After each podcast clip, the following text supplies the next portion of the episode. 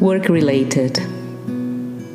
Quote Jesus said to them, My Father is always at his work to this very day, and I too am working.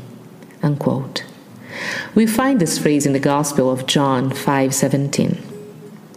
Hello dear friends, welcome to another episode of Coffee and Spiritism. Comments on a message extracted from the book Brave Actions to Live in Peace, chapter 6, from the Spirit Benedita Maria through the mediumship of Raul Teixeira, entitled Work Related. First, Larissa asks us, What do you consider work, and what do you consider a good work, a valuable one?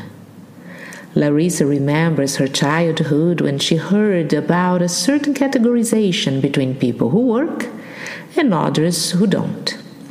In general, those who were in the working class group were paid by their employers. On the other hand, there was another group of people categorized as non working class, in which Larissa saw, in most cases, women waking up earlier than everyone, serving coffee, making lunch, cleaning, ironing, etc., with no time to clock in and finish their tasks.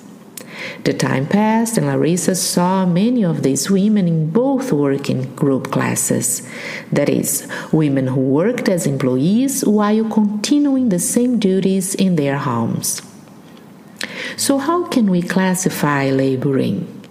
Allan Kardec addresses this topic in the Spirit's book in its third chapter entitled The Law of Labor we are going to mention below the question 674 and 675.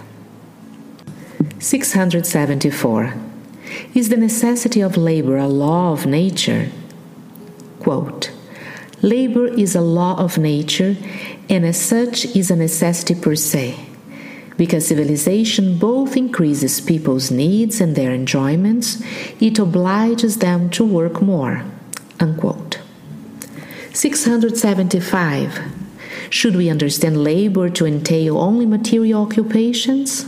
Quote, no, the spirit labors as much as the body. Every useful occupation is labor. Unquote. The Spirit Benedita Maria also clarifies the subject in the following message. Quote, the work of God, our Creator, is not just the work of blowing the winds and lighting up the stars. It's not just the work of fertilizing the soil and shooting it with the sun's rays. It's not just churning the seas and pouring down waterfalls on the mountains. The Lord's work also contemplates teaching humanity in many levels towards the cooperation with the heavenly laws helping the Creator by taking part in this gigantic work, which is the improvement of worlds and the illumination of gods, momentarily wrapped up in cloths of ignorance and drenched in shadow, interned in the complex valleys of bodily experiences. The perfect work of God shows us that, as we are gods ourselves with the moral duty to keep improving the level of our tasks and our attitudes towards self existence, we will gradually learn how to transform our actions into useful things to others, convinced that every useful occupation is a type of work. Unquote. Finally, we also share some excerpts from a message through the mediumship of Divaldo Franco by the Spirit Bezerra de Menezes received at FEB, Brazilian Spiritist Federation, in October 1977 and published later on in the book Compromissos Iluminativos Illuminative Commitments. Quote, Spirits, we live in a time when there is no room for prevarication. It's essential for us to define tasks and to drown ourselves in those tasks in the name of the common good. Christ waits for us. Two millennia ago, we called him.